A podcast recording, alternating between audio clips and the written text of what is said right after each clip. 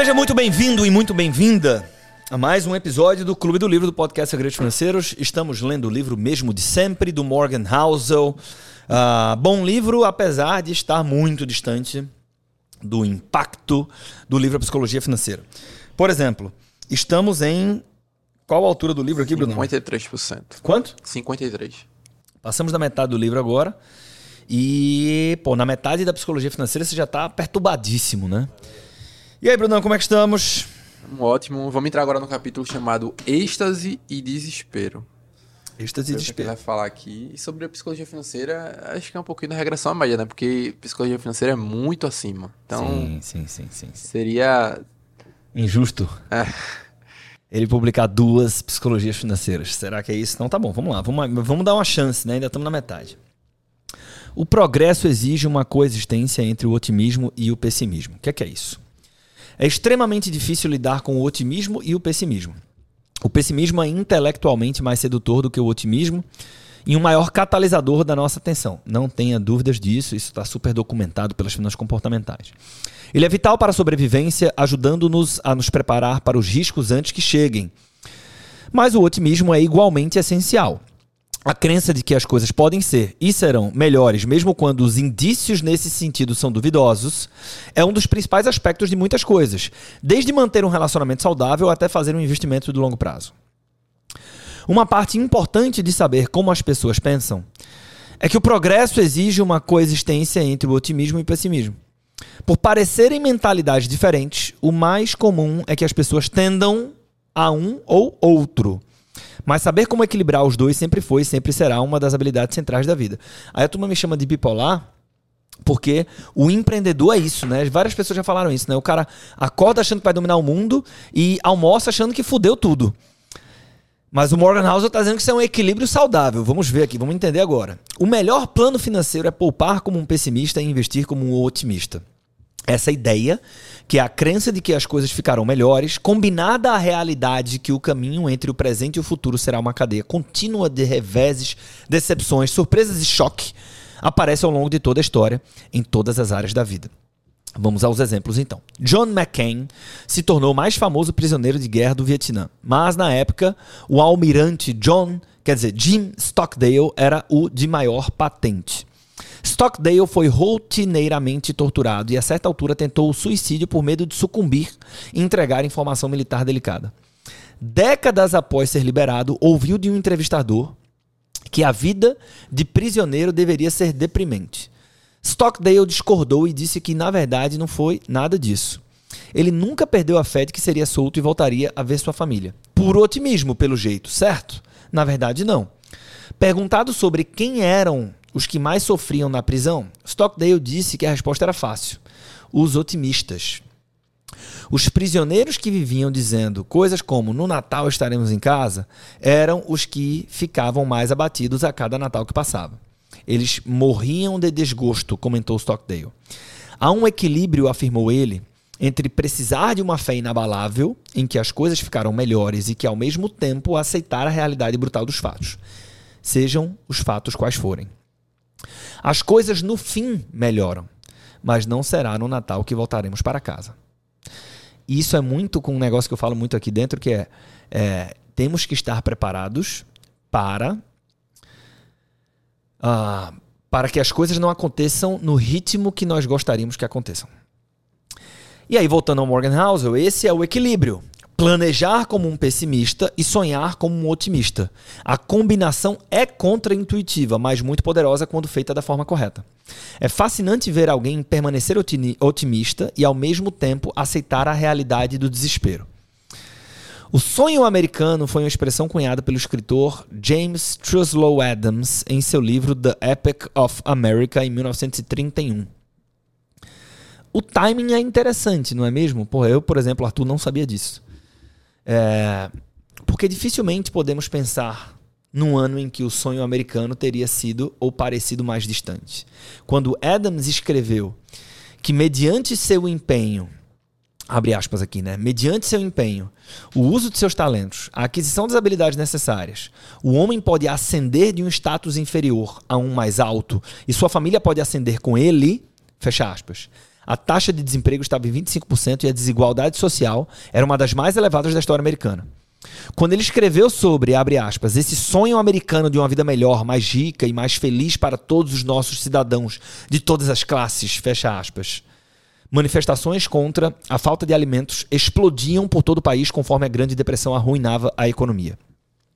Quando escreveu sobre, abre aspas, sermos capazes de alcançar nosso pleno desenvolvimento como homens e mulheres sem as barreiras que foram lentamente erguidas ou erigidas em civilizações mais antigas, fecha aspas. As escolas eram segregadas e alguns estados exigiam prova de alfabetização para votar. Em poucos momentos na história americana, a ideia de sonho americano pareceu tão falsa, tão desconectada da realidade enfrentada por todos. Contudo, o livro de Adams conquistou imensa popularidade.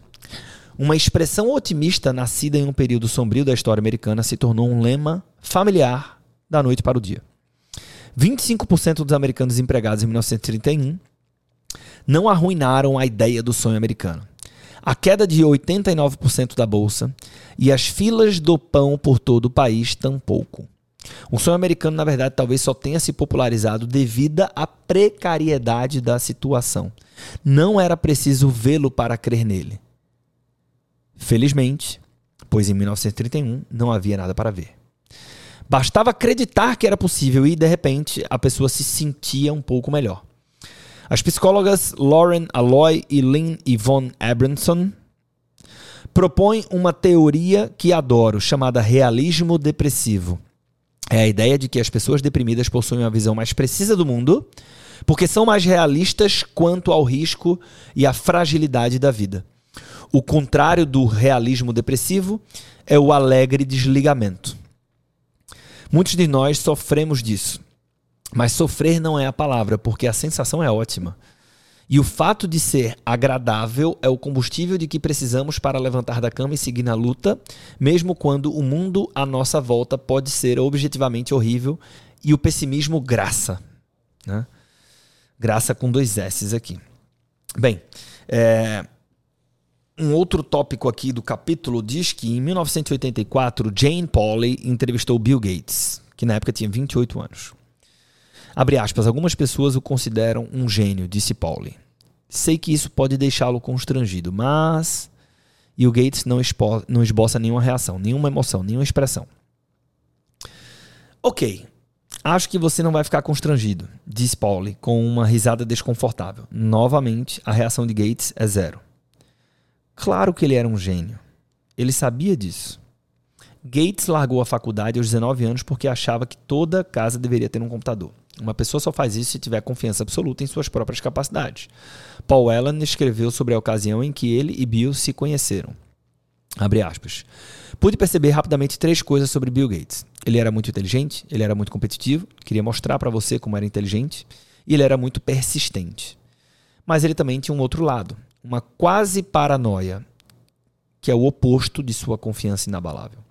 Desde o dia em que fundou a Microsoft, insistiu em sempre ter dinheiro suficiente no banco para manter a empresa viva por 12 meses sem nenhuma receita entrando. Em 1955, Charlie Rose perguntou por que mantinha tanto dinheiro à mão. As coisas mudavam tão rápido na tecnologia que os negócios no ano seguinte nunca estavam garantidos, ele disse, inclusive para a Microsoft. Em 2007, Gates refletiu. Sempre me preocupei porque as pessoas que trabalhavam para mim eram mais velhas do que eu e, eu e tinham filhos, e eu sempre pensei: e se a gente não recebe, como é que eu faço para manter a folha? Aqui, mais uma vez, vemos otimismo e autoconfiança combinados a um forte pessimismo. O que Gates pareceu perceber é que não se pode ser um otimista a longo prazo se não formos suficientemente, suficientemente pessimistas para sobreviver a curto prazo. Um elemento importante a ser notado é que o otimismo e o pessimismo existem num espectro. No extremo, há o otimista puro. Para ele, tudo está ótimo. Continuará sempre assim e qualquer negatividade é uma falha de caráter. Parte disso está enraizada no ego. A pessoa é tão autoconfiante que não consegue aventar a possibilidade de algo dar errado. No outro extremo, há o pessimista puro. Para ele, tudo está horrível, continuará sempre assim, qualquer positividade é uma falha de caráter. Parte disso está enraizada no ego também. A pessoa tem tão pouca autoconfiança que não consegue aventar a possibilidade de algo dar certo. É o completo oposto do otimista puro e igualmente desconectado da realidade. Ambos são perigosos em medidas iguais, mas tanto um como o outro podem parecer cobertos de lógica se enxergarmos o otimismo e o pessimismo como 8 ou 80, como se precisássemos ser uma coisa ou outra. Aqui que eu acho que está a grande questão, né? Entre otimismo e pessimismo, você não precisa escolher um lado. Né? E talvez a melhor coisa a se fazer é uma combinação das duas coisas. Voltando ao livro, entre as duas visões há um ponto ideal, o que chamo de otimista racional. Aquele que, aqueles que reconhecem que a história é uma série infindável de problemas, decepções e reveses, mas permanecem otimistas porque sabem que os reveses não impedem o futuro progresso. Eles soam hipócritas e volúveis, mas muitas vezes estão enxergando mais longe do que os outros. E aí, um, um, um, outro toque, um outro tópico aqui do, do capítulo diz o seguinte: um truque em qualquer área, isso é em finanças, carreiras, relacionamentos, é ser capaz de superar os problemas de curto prazo de modo que possamos sobreviver para desfrutar do crescimento de longo prazo. Poupe como um pessimista invista como otimista. Planeje como pessimista e sonhe como otimista. Essas habilidades podem soar conflitantes e são, Pensar que devemos ser uma coisa ou outra é intuitivo. Difícil é perceber que há um tempo e lugar para ambas e que as duas podem e devem coexistir. Mas é isso que testemunhamos em quase qualquer empreendimento bem-sucedido a longo prazo. Por exemplo, negócios que assumem grandes riscos com novos produtos, como os otimistas, mas sentem-se aterrorizados com dúvidas de curto prazo e sempre esperam ter uma boa reserva de dinheiro por segurança, como os pessimistas. Ou o trabalhador que recusa uma oportunidade lucrativa porque pode comprometer sua reputação, que a longo prazo é muito mais valiosa. O mesmo vale para os investimentos. Como escrevi em meu livro A Psicologia Financeira, mais do que um grande retorno, quero me blindar financeiramente. E, se estiver blindado, acredito que obterei o maior retorno, pois serei capaz de sobreviver tempo suficiente para que a composição opere a sua mágica. Inclusive, acho que foi no último capítulo que a gente falou sobre isso, aqui está no fechamento do livro Psicologia Financeira. Né? A história nos ensina a importante lição de que o longo prazo normalmente é muito bom e o curto prazo normalmente é muito ruim. Conciliar os dois exige um esforço, assim como aprender a administrá-los com o que parecem ser habilidades conflitantes. Os que não conseguem fazê-lo, em geral, acabam se tornando pessimistas amargos ou otimistas falidos. E nenhuma das, opções, das duas opções, né, é, certamente, é algo que as pessoas desejam. E vamos em frente. A seguir, veremos outro assunto que não é intuitivo. Quanto mais perfeitos tentamos ser, piores acabamos sendo né? Vítimas da Perfeição. Né? É... Título que me chama muito a atenção.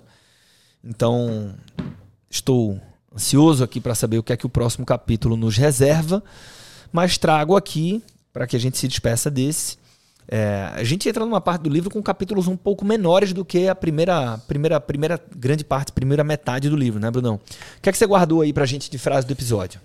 Ah, essa frase eu acho que está na psicologia financeira também. É, mas ela é bem legal. Poupe como um pessimista e invista como um otimista.